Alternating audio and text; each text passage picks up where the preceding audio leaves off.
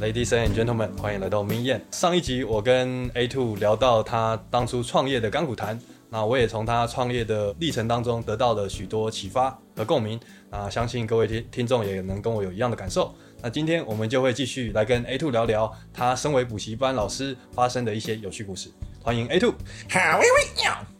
各位观众，大家好，我是 A Two。那三集讲了太多道理了，创业家了大家不想听道理，对不对？我今天就要以补教老师的身份哦来鲁小一下，哎，开始。那 A Two 可不可以再介绍你其他的两位宠物？其实平常啊，我们在上课的时候，我就像是个低能，大家会觉得我是个白痴。嗯，没错。对，所以我要让学员知道说，你看像我这种低能儿都可以考高分，你们一定也可以的，对不对？我通常上课的时候话讲太多，下课的时候我就会变成一些动物，像这只叫嗷嗷疯狗啊啊，这个是老虎，这叫嗷嗷，就这样，好够低能了，好吧？那 A Two，我听说身为补习班老师都要像一个综艺咖一样，要讲很多笑话，让学生听得开心，比较好专心上课。那 A Two，你平常上课会讲笑话吗？应该是上课会有一些梗啊。那我我分享一个经验也蛮有趣，我上课常跟学员在聊军中鬼故事。那个时候我在呃我们的单位也是当班长，那人多嘛，厕所其实蛮不够用，就是这些可以讲成僧多粥少嘛。可以可以可以。我就是开开玩笑嘛，然后就说哦，你去晚上去上厕所要小心哦，马桶会有毛茸茸的手伸出来帮你擦屁股。然后真的有人去上厕所，半夜蹲式厕坐下去，他就是尖叫啊，笑的从那个那个厕所冲出来，有鬼啊！就拿手电筒去照，你知道发生什么事情吗？这个连队刚讲僧多粥少，那马桶其实满出来了，对坏掉了，妈那屎堆的跟山一样高，卧下去刚好坐到你家的屎。啊跳起来看看。所以哈、有时候怕鬼就是没有逻辑，你可能只是自己在吓自己嘛。为什么我要讲这个故事？我有时候会跟学员讲啊，你可能对英文有学习障碍，有些人他是对数学有学习障碍嘛。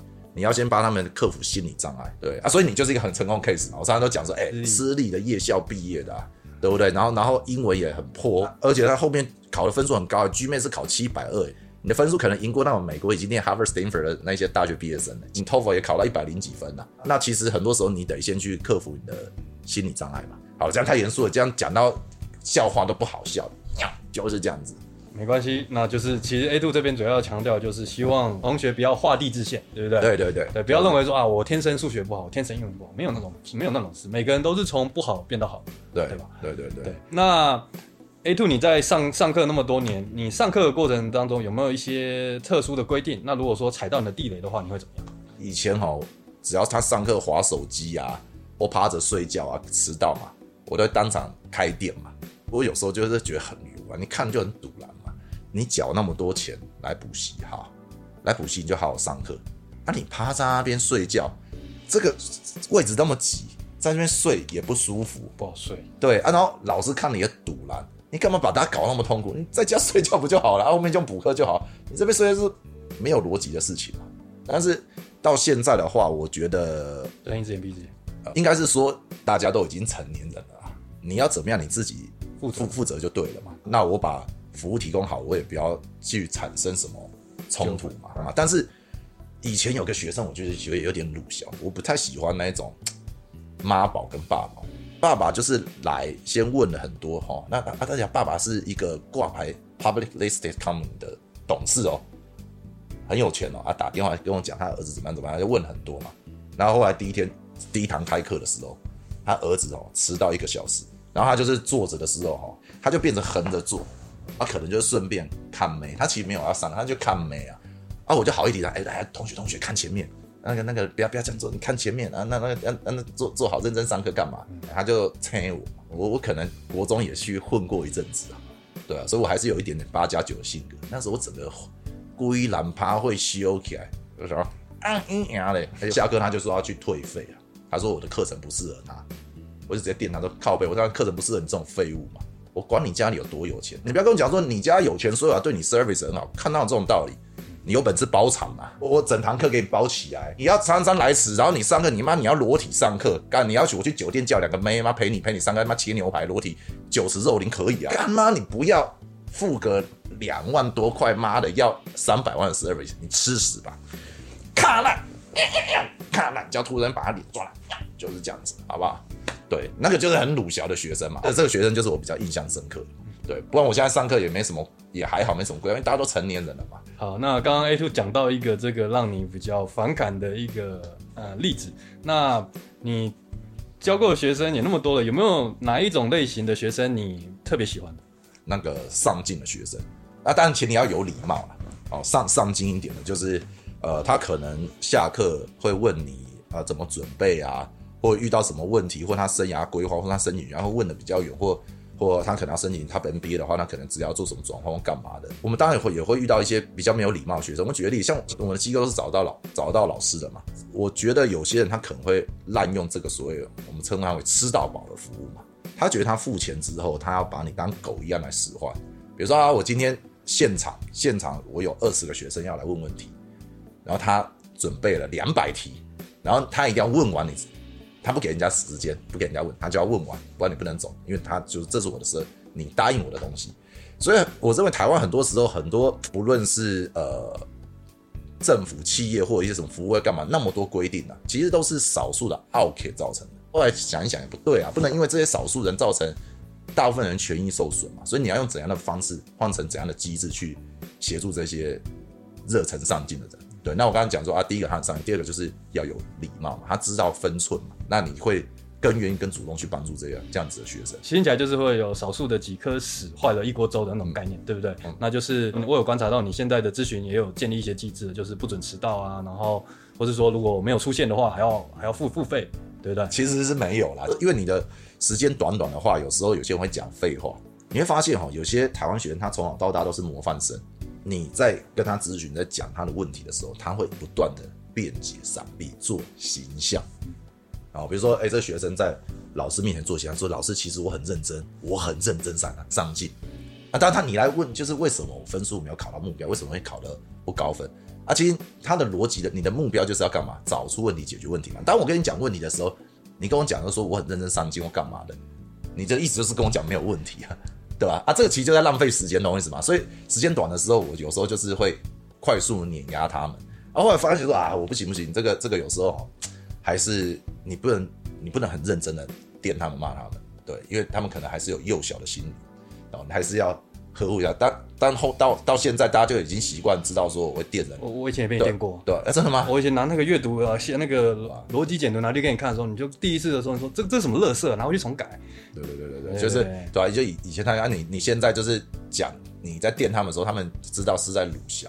对，有些人不愿意自面对自己的问题，对啊，其实做表面功。对对对对对对对对，就这样子啊。考不高，你工作上能力不行，都是其实你有这样子的惯性，你自己不晓得，所以我们可能需要用一些方法去调整它嘛。啊，最快的方式是干嘛？碾压他的思想，把它卡烂，懂我意思吗？我常常都说你脑袋装大便，我的我的方式就是帮你把脑袋大便，把你排出来，懂我意思吗？我就是你的脑袋的泻药，就是这样子。那再来就是想要呃问问看 A two 说，听说有一次你上课昏倒了，那可不可以分享一下？啊，那个也是蛮丢脸的事情啊，呃，头上还缝缝了很多针啊。我觉得这个东西也顺便跟各位观众分享一个重点，就是说赚钱是一回事啊。哦，不论你在升学或工作上哦，一定会有压力。对，像念 MBA 的时候，你会发现，任何顶尖的名校，他最后都会给他的校友或学生一个建议，就是你的 work and life balance。以前我在看，觉得这东西叫做干话嘛。啊，到一个年纪，有人觉得哦，这一点很重要，就是说，呃，我们讲身心平衡嘛。那的确，那是我创业的呃第二年，就是刚好遇到我那个那个老师叛变嘛。那时候我就是课都排得很满嘛，所以那时候你没有注意到。你密集的工作量之后，你的身心已经无法负荷了。后来才发现，哦，原来那时候是有躁郁症。因为我进进进入过躁郁症这这种症状的时候，哦，那有的时候我可以呃体会更严重的忧郁症是什么状况。身边只要有那种忧郁躁郁症的人，我都会跟他讲说，哦，这个要好好的协助他体体谅，他也要要要吃药，不要讲风凉话。因为你没有进到这种状况的时候，你不晓得这个事情的严重性。我可以分享一下躁郁症的症状真的是哎，你更无法集中精神，你也睡不了觉，然后你会任何事情觉得很烦，比如说你坐电梯就想干嘛？怎么那么多人？坐计程车外面怎么那么多车，好烦啊！我也很感谢我的团队这个行政，他们就跟我讲说，你就先不要上了。那时候是穿 D N 零，有可能不上会倒掉，他就是放录影带。对我就休息了半年，然后吃药才恢复，才会像我这样这样嘻嘻哈哈。但我会知道说，哇塞，那这个状态是很痛苦，它比那个以前那种摔断腿那种，你懂我意思吗？骨折那种，那种是肉体疼痛还严重，你懂我意思吗？就那种你你在那种状态之下，你觉得生不如死，真的是为什么有些人想自杀就这样子？这个这是可以体会的。对，现在我到一个年纪，我也知道说很多东西你绝对不要去强迫自己，要懂得拒绝人家。你不想就不要，啊，有些东西也不要去逼自己，控制好神经平衡。我我我也听我学生在讲说，他有个朋友的主管嘛，在新加坡嘛，哦，就是他公司就快挂牌了，一个独角兽公司，也是才四十几岁，然后被检验出有癌症的第一期嘛。啊，做完化疗，照理说你就好好休息，他还是忍不住回来公司，觉得他底下人太废了嘛。就后来他真的就在拼了一阵子，拼一拼之后，公司成功挂牌，让他身价有十几亿台币。他真的公听到挂牌的第一天就哎，怎么过世，挂掉。对，所以你这样赚再多钱也没有用，你就身心平衡的状态之下，你再去把事情做好。对，这个就是我可以分享的东西。没错，这个这件事情其实我不能说感同身受，但是也是在我的周遭的亲人也也发生过类似的案例。我常常也听到很多那个进到那个很多大家出国留学会梦梦寐以求的公司嘛，什么 McKinsey 啊、BCG。但是进去以后发现，哎，那个工作量可能一个礼拜要你工作八十个小时，甚至听过最夸张一百个小时。那那种东西其实都不长久嘛，因为其实你就是在就是在卖干呐，你知道吗？我我宁愿选择哎薪水低一点的，然后但是我一个礼拜可能工作这个四十个小时，我可以一边享受人生，对不对？其实这样就好了，因为 work life balance 是是是真的很重要。嗯，台湾的补习文化非常盛行，那你的机构是作为体制外的。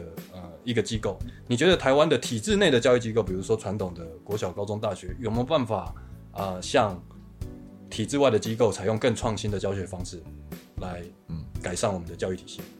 第一个，我直接先直接回答问题啊，因为我觉得不容易啊，不容易啊，因为因为你台湾的教育教育哈，呃，很多都是公立学校，公立学校的话啊，基本上大家都领定薪啊。现在公务员的福利可能没有以前好，所以大家可能也没有。多大动力？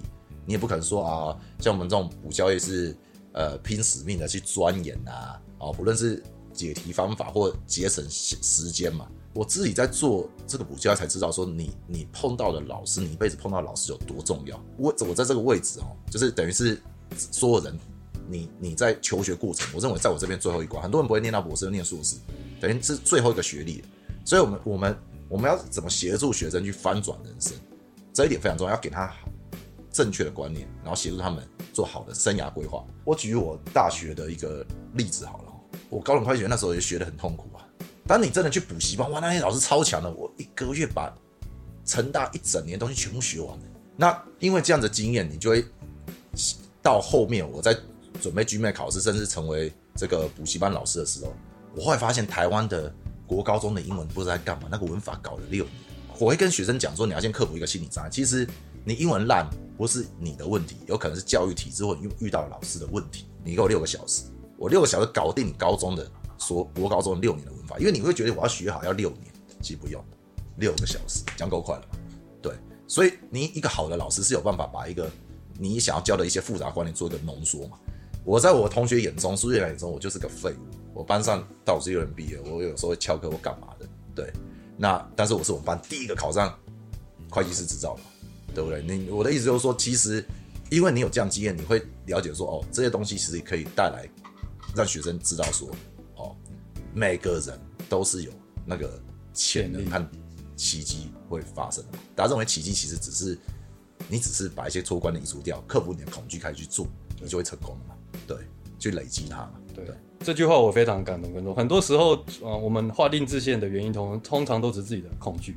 那我记得印象很深刻，我看过那个 Louis Hamilton，他是那个 F1 的一个七届的、八届的，可以也跟人家有些人说是八届的世界冠军。他曾经就曾经说过一句话，他说：“Fear is just a bunch of bullshit in your head。”嗯，对我觉得这个就讲的非常道理。懂懂懂。对，就是都是乐 fear，就是没有恐惧，其实它没有什么意义，它只是就在它只是阻碍你的一个障碍，你只你是可以把它移除掉的，它没有它不是一个实质的东西。对下一题就是我想请问 A two，就是说，因为台湾目前有少子化的问题，我们生育率是全世界倒数前几名的嘛。那我想可能因为这样的关系，出国留学的人数应该也会慢慢的嗯啊减少嗯。那你这边你有观察到这个现象吗？然后还有你的机构有没有什么对策？其实少子化的它是个趋势嘛，不要说台湾啊，全世界各国，你说韩国、日本那些其实都是这样子嘛。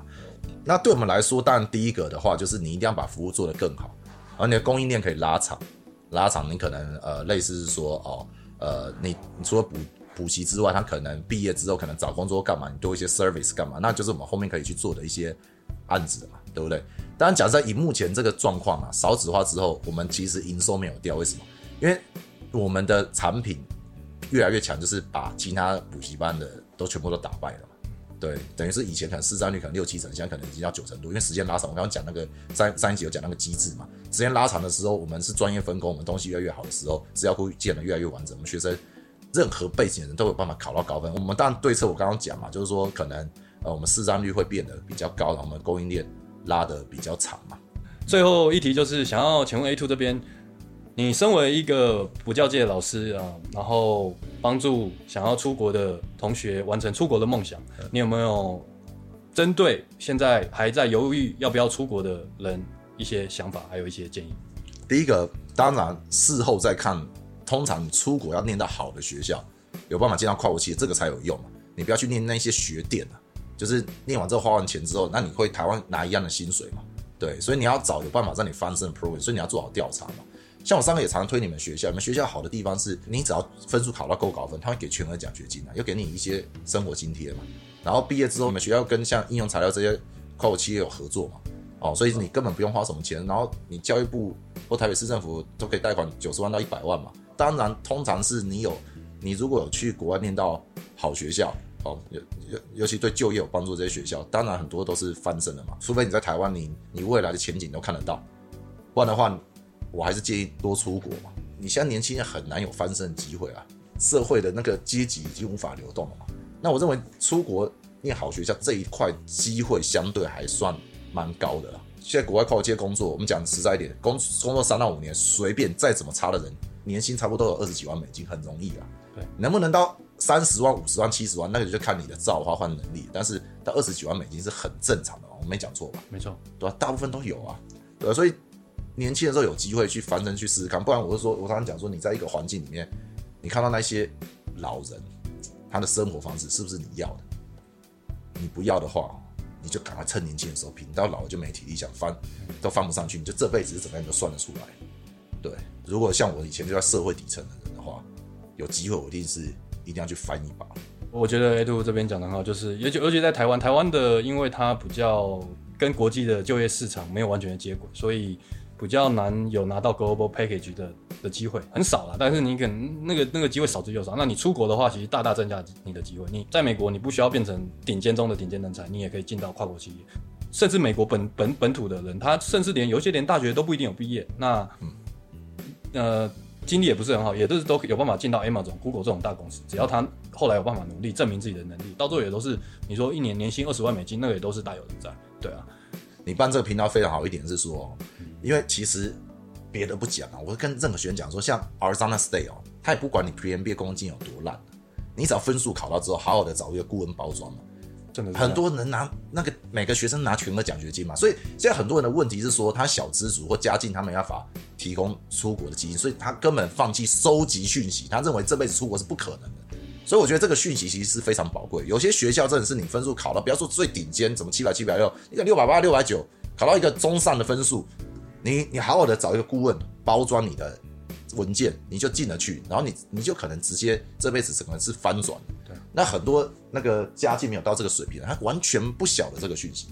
所以你现在做这个频道，我认为最少把这个讯息流通出去，我觉得这一点是非常重要的。对啊，希望希望如如果有想要出国有出国梦的呃同学，不要画地自限。我这边想要再快速的问你一个问题，嗯就是当初你破产也是经历那个破产的过程，我相信你那时候应该也是非常辛苦。你有讲到你那时候都还没办法去报补习班，那你这个破产过程中你是怎么样去度过那个过程，怎么样去克服那个难关的？其实这破产不是我搞出来的，因为我我上一代我我父亲就是爱赌博嘛，对对对，然后也不养家或干嘛的，对，然后那个时候也是家里房子拿去贷款去还那卡债，那时候信用卡的利率差不多二十趴嘛，那很麻烦一点是我父母也没有工作，所以他们他们怎么房租生活费要我付，而我自己房租要生活费，哎，我跟你讲那时候很硬哎、我我在企业工作三年才存五十万嘛，那三年存五十万，家里破产，所以你一定得要翻上去嘛。所以第一个我决定先考会计师嘛，考完会计师，第二个我决定我要拼出国。那有时候人家也想说，哎、你哎，你想，因为像我爸妈他住大安区的房子，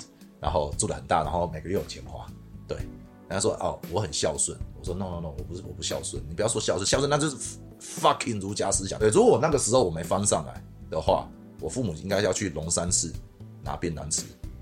那那时候我当然会先试着做最后的努力，因为你只有五十万啊！所以我跟你讲，那时候我租一个月七千块的雅房，我过了五年没有冷气的生活，所以那时候我还是呃保持乐观的态度啊，因为你破产，破产其实不是坏事哦。你年轻的时候家里穷要干嘛？我认为以前有个俗语在讲什么“千金难买难买少年穷”，因为你就是要这样子的状态，你才能激发潜力嘛。我在想说，如果家里没破产的话，我现在可能在台湾大哥大当一个会计而已嘛，年薪差不多可以算出来五万块乘以十八个月，就是因为破产你才知道你没有退路，你才会去拼。呃，有些人遇到挫折或问题阻碍，他可以选择自暴自弃，那就是属于情绪面嘛。对我们是走理智面，对，我们就务实嘛。你有多少资源，尽全力把它做好。啊、不敢说会成功，但成功的几率会变高嘛。没错，对，这个就是当初啊、我会翻上来，我认为一些比较重要的因子啊。我觉得这部分这个观念非常受用。我看过一本书有讲到，人会有两种 mindset，一个是 growth mindset，一个是 fixed mindset。那 growth mindset 的人就是，就好像我觉得你好像在打 poker，打 poker 你你没办法掌控你拿到的牌是什么，你对是好牌或烂牌，对不对？你你拿到好牌当然很好，那你你就好好打这场牌。就算是一手烂牌，你也不一定会输了这场这场局。对，你只是重点是你要勇于面对你手上的牌，而且其实你你要想，其实你有烂牌的时候，其实你才是最危险的，因为你没有什么好输的。嗯，对啊，好，今天非常感谢 A Two 来参加我们的访谈。那我从他创业的历程当中得到非常多的启发，也有很多共鸣。那从他当补习班老师的故事当中，也觉得非常的有趣，也可以 也希望可以借由他的故事，给有出国留留学梦想的人有一些启发跟一些启示。谢谢大家，我们下期见。好喂好喂啊，录下完毕，录啊，就这样，谢谢谢谢谢谢大家。谢谢谢谢大家的收看。如果你们喜欢我的内容的话，请帮我按赞、订阅、下分享，这是对我最大的鼓励。我们下次见。